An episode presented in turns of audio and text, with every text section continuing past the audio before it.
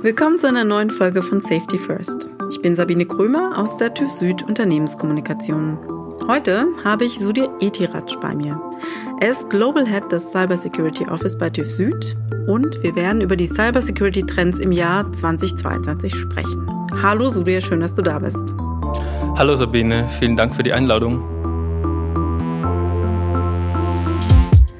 In den letzten Monaten hat es weltweit einige spektakuläre Cyberangriffe gegeben. Nicht nur die Zahl der Angriffe, sondern auch der Schaden, den sie anrichten können, nimmt weiter zu.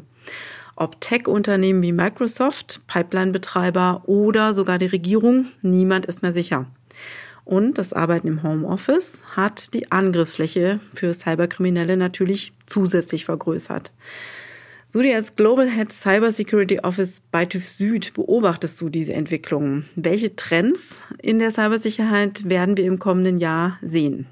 Wir von TÜV Süd sehen die folgenden wichtigen Trends für das kommende Jahr, wenn es um Cyber Security geht. Ja, die Art und Weise, wie Cyberangriffe durchgeführt werden, wird immer anspruchsvoller. Ja, der erste Trend, den wir sehen, ist Cybercrime as a Service. Es gibt inzwischen heutzutage Marktplätze, wo Cybercrime als Service, also als Dienstleistung ähm, gekauft werden können. Das bedeutet, dass Schadsoftware wie Malware und Phishing-Angriffe als Dienstleistung ähm, gekauft werden können. Bei solchen Transaktionen werden zunehmend Kryptowährungen verwendet, die es schwierig machen, den richtigen Angreifer zu identifizieren und ausfindig zu machen. Ja. Die EU-Agentur für Cybersicherheit ENISA hat kürzlich einen Bericht veröffentlicht, in dem sie festgestellt hat, dass Angreifer jetzt neue Programmiersprachen für Malware verwenden. Da ist es für uns, also als Unternehmen, schwierig, die richtige ähm, Angreifer zu identifizieren und ist auch immer noch wichtiger, die Investitionen in die Cybersicherheit zu erhöhen, um sich gegen ähm, solche Cyberangriffe zu, äh, zu schützen. Mhm. Das heißt, durch diese neuen Geschäftsmodelle wird es immer einfacher für cyberkriminelle Angriffe äh, zu fahren und darauf müssen sich die Unternehmen und Organisationen einstellen, richtig? Das ist absolut, genau. Dieser Markt wird weiter wachsen. Unternehmen müssen darauf proaktiv reagieren und auch ähm, in die Schulung und Awareness ihrer Mitarbeiter dann investieren und auch die Absicherung äh, der technischen Infrastruktur auch investieren. Mhm. Welchen zweiten Trend habt ihr denn identifiziert? Der nächste wachsende oder nächste interessante Trend, den wir sehen, ist die Zunahme des Cyber Awareness von Endverbrauchern, aber auch von der Industrie. Angriffe auf größere Unternehmen und Infrastrukturen äh, in den letzten Monaten haben gezeigt, dass die Cybersicherheitsmaßnahmen der Industrie, zum Beispiel im Bereich Industrial IoT, deutlich hinterher sind. Ja, hier ist es im Interesse der Industrie selbst, das eigene Bewusstsein für Risiken und Bedrohungen zu schärfen und gemeinsam Anforderungen zu entwickeln, die dabei helfen, resilienter gegenüber Angreifer zu werden. Ja. Auf der anderen Seite äh, haben wir den Verbraucher, der Endverbraucher, die achten sehr stark auf Cybersicherheit. Ja, wenn sie ähm, sich für den Kauf von vernetzten Produkten wie zum Beispiel Smart Home Produkte oder Wearable Devices kaufen wollen, dann sie wollen auch sicher gehen, dass die Geräte, die sie in ihrem Kinderzimmer oder ihre Wohnung installieren wollen, vertrauenswürdig sind. Ja. Die suchen nach einem Symbol des Vertrauens. Zum Beispiel, wir sehen, dass global Cybersicherheitsbehörden vertrauenswürdige Gütesiegel für Konsumerprodukte auf den Weg bringen wollen. Hm. Es gibt ja auch vom TÜV-Verband jetzt ein neues Siegel, richtig? Genau, also da gibt's ähm, Sicherheitsmaßnahmen, was schon erfüllt werden müssen, um diese Sicherheitssiegel vom, vom TÜV zu bekommen. Und da gibt's eine Menge strengere Richtlinien, was wir geschrieben haben als äh, TÜV-Verband. Und ähm, als TÜV Süd bieten wir auch diese Dienstleistung an, um mehr Sicherheit für Konsumerprodukte sicherzustellen. Mhm. Und ähm, in diesem Fall ist es wichtig, wenn ähm, solche Cyberbehörden also solche Gütesiegel auch ähm, geben wollen, dass eine strenge Sicherheitsprüfung durchgeführt wird, ja, bevor ein solches Gütesiegel für ein Produkt ausgegeben wird. Das ist, was wir beim TÜV-Verband machen und ähm, das wollen wir auch für die Gesamtindustrie auch ähm, als Beispiel nennen. Stichwort Lieferketten. Wir sehen ja gerade, dass da einige Lieferketten teilweise unterbrochen sind oder Waren, Güter, Dienstleistungen schwer zu bekommen sind am Weltmarkt. Wie sieht es aus mit Cybersecurity? Inwiefern gibt es da Aspekte, die man berücksichtigen muss beim Thema Lieferkette? Die Sicherheit der Lieferkette ist ein wichtiger Aspekt, wenn es um die Sicherheit von Unternehmen geht.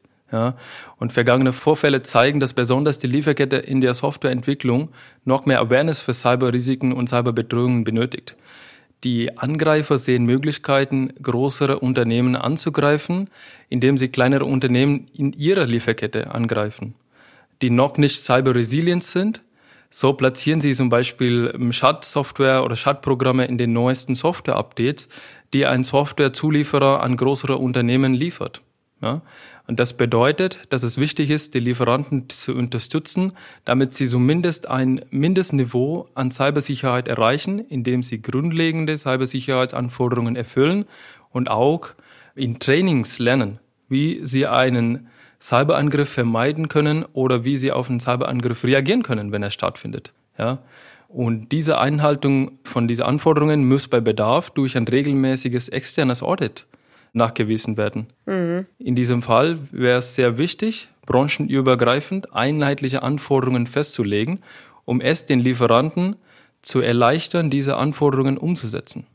Hersteller sollten ihre Partner und Zulieferer bezüglich der Einhaltung neuer Vorschriften unterstützen, äh, um sie zu motivieren. Ja? Und ein Beispiel für solche Kooperation ist die Industriekooperation die Charter of Trust, in der der TÜV Süd ein aktives Mitglied ist. Wir haben 17 Basisanforderungen für die Cybersicherheit in der Lieferkette formuliert, mhm. die nun in der Lieferketten der Mitgliedsunternehmen der Charter of Trust auch umgesetzt werden. Das ist ja schon ein wichtiges Stichwort, diese Standards und Regeln, die es international da gilt zu etablieren. Wie sieht es denn aus mit einheitlichen Regelungen oder Standards weltweit? Genau, Standards sind das Rückgrat der Cybersicherheit. Ja? Und dieses Motto muss international gelebt werden und er fördert grenzübergreifende Zusammenarbeit. Der Trend geht ebenfalls in die Richtung, wir sehen einen wachsenden Wunsch und Bedarf nach Harmonisierung der globalen Cybersicherheitsanforderungen. Durch einheitliche allgemeine Standards für Cybersicherheit ist es möglich, das Sicherheitsniveau zu stärken. Zum Beispiel wäre es für Unternehmen sehr hilfreich und leichter, Cyberanforderungen aus verschiedenen Ländern umzusetzen, wenn sie so einen gewissen Grad harmonisiert sind. Ja? Das ist sehr sinnvoll, wenn die Unternehmen in mehr als einem Land aktiv sind. Dies wird noch wichtiger, wenn Länder einige Infrastrukturen, wie zum Beispiel Eisenbahninfrastrukturen oder Stromnetze, grenzübergreifend gemeinsam nutzen. Mhm. Einen weiteren wichtigen Trend habt ihr identifiziert. Das Stichwort künstliche Intelligenz ist ja derzeit in aller Munde. Welche Rolle spielt es für die Cybersecurity? Genau, also der nächste Trend, den wir sehen, hat mit KI und Automatisierung in der Cybersecurity zu tun. Also KI hilft Unternehmen beispielsweise dabei, Prozesse zu optimisieren, Daten zu analysieren, im Security-Umfeld auch Angriffe zu identifizieren, Datenleaks zu identifizieren oder Diebstahle von Informationen zu identifizieren oder zu erkennen.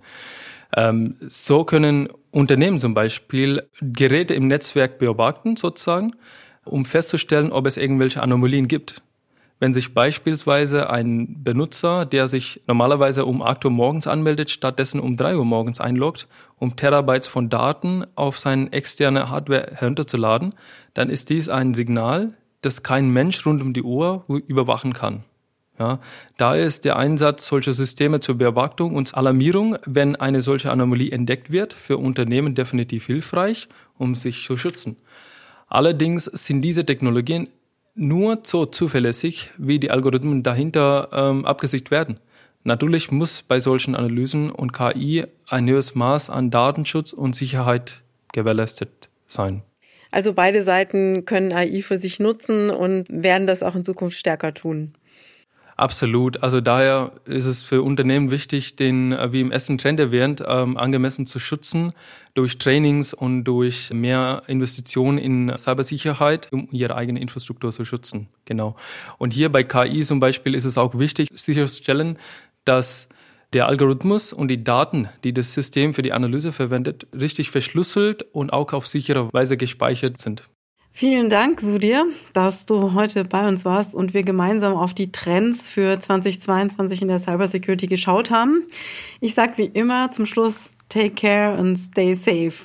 Vielen Dank, Sabine. Das hat mich gefreut und ich hoffe, dass wir in 2022 als globale Unternehmen, aber auch als private Person cybersicher sind, um Cyberattacken besser zu erkennen und auch zu vermeiden. Dankeschön.